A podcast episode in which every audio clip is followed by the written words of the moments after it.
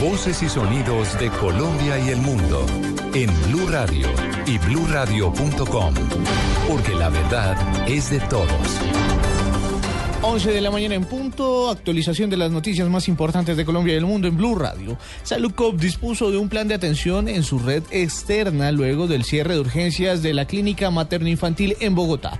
Los detalles con Camila Correa. Saludcop informó que por el cierre de urgencias de la Clínica Materno-Infantil de Bogotá, por orden de la Secretaría de Salud del Distrito, se dispuso un plan de atención a través de su red externa para urgencias maternas y pediátricas. La EPS reiteró que la hospitalización obstétrica y pediátrica, la unidad de cuidados intensivos, partos, cesáreas, ecografías y procedimientos quirúrgicos seguirán prestándose de manera normal. Saludcop aseguró que garantizará el proceso de información sobre los centros médicos y hospitalarios que recibirán los pacientes y que harán el respectivo direccionamiento a quienes se acerquen a la clínica materno-infantil. En el sitio web de la EPS se pueden consultar las IPS donde se atenderán las urgencias maternas. María Camila Correa, Blue Radio.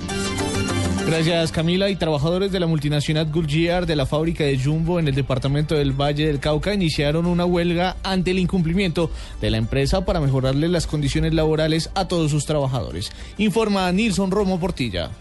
Carlos Ramírez, presidente de Sintra en Capla, aseguró que se tomó la decisión de ir a paro porque desde el mes de agosto presentaron un pliego de peticiones para firmar una convención colectiva, pero luego de varios días de negociación no se logró un acuerdo en el incremento salarial. En el momentico solamente estamos los trabajadores acá dentro de la planta con todo lo que maneja la parte de la ley, con todas las reglas y todas las normas cumplidas y diciendo nosotros que estamos abiertos al diálogo, a seguir mm, conversando con la empresa para resolver resolver dicho conflicto, pero ya llevamos al día de hoy tres días de paro de producción, o sea, huelga. Los trabajadores, de acuerdo a las ventas obtenidas por la empresa el año pasado y teniendo en cuenta que el costo de vida está por encima del 4.8%, están pidiendo un aumento salarial que esté entre el 8 y el 9%.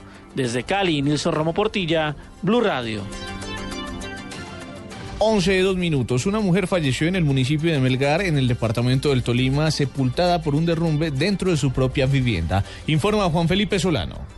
El fuerte episodio de lluvia que se presentaba en la turística población provocó el colapso de gran cantidad de tierra, que terminó tumbando las paredes de una vivienda en la invasión La Paz y dejó como saldo la muerte de una persona. Eduardo Rodríguez Orjuela, secretario de Medio Ambiente del Tolima. Una luz de tierra cae sobre una vivienda en el barrio La Paz del municipio de Melgar. Afortunadamente, las demás integrantes de la familia alcanzaron a, a salir, pero desafortunadamente la persona que fue atrapada por la luz de tierra estaba en ese momento duchándose. Es un hecho lamentable que se presenta en el municipio de Melgar. La víctima fatal fue identificada como Marina Beatriz Gamboa, de 51 años, quien tuvo que ser rescatada por integrantes de la Defensa Civil y luego entregada al CTI para los fines pertinentes. Desde el Tolima, Juan Felipe Solano, Blue Radio.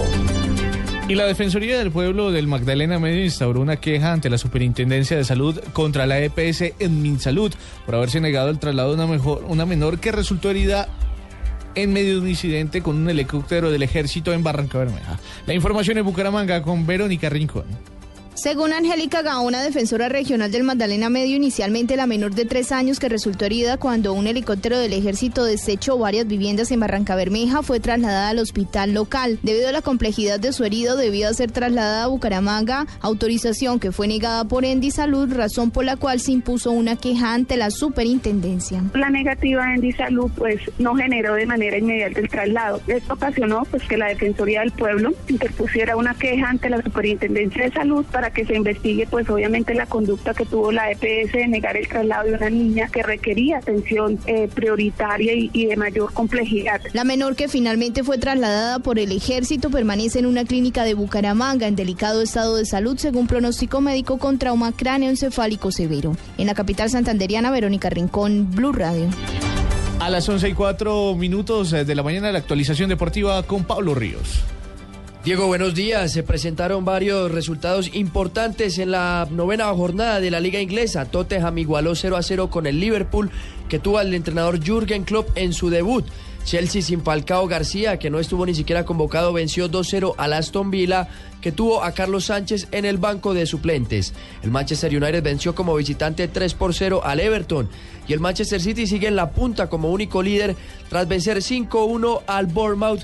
Y a las 11 y 30 el Watford tendrá como suplente a Víctor Ibalbo en el partido contra el Arsenal, que no, en el que no fue convocado el arquero colombiano David Ospina. En España, Real Madrid venció 2 por 0 al Levante y a la 1 y 30 el Barcelona recibirá al Rayo Vallecano. Además, en Alemania, el Bayern Múnich ganó 2 por 0, venció como visitante al Werder Bremen y de esta manera sigue siendo también el único líder de la Bundesliga. A esta hora, la Roma y el Empoli empatan 0 a 0 por la Liga Italiana. Pablo Ríos González, Blue Radio. Noticias contra reloj en Blue Radio.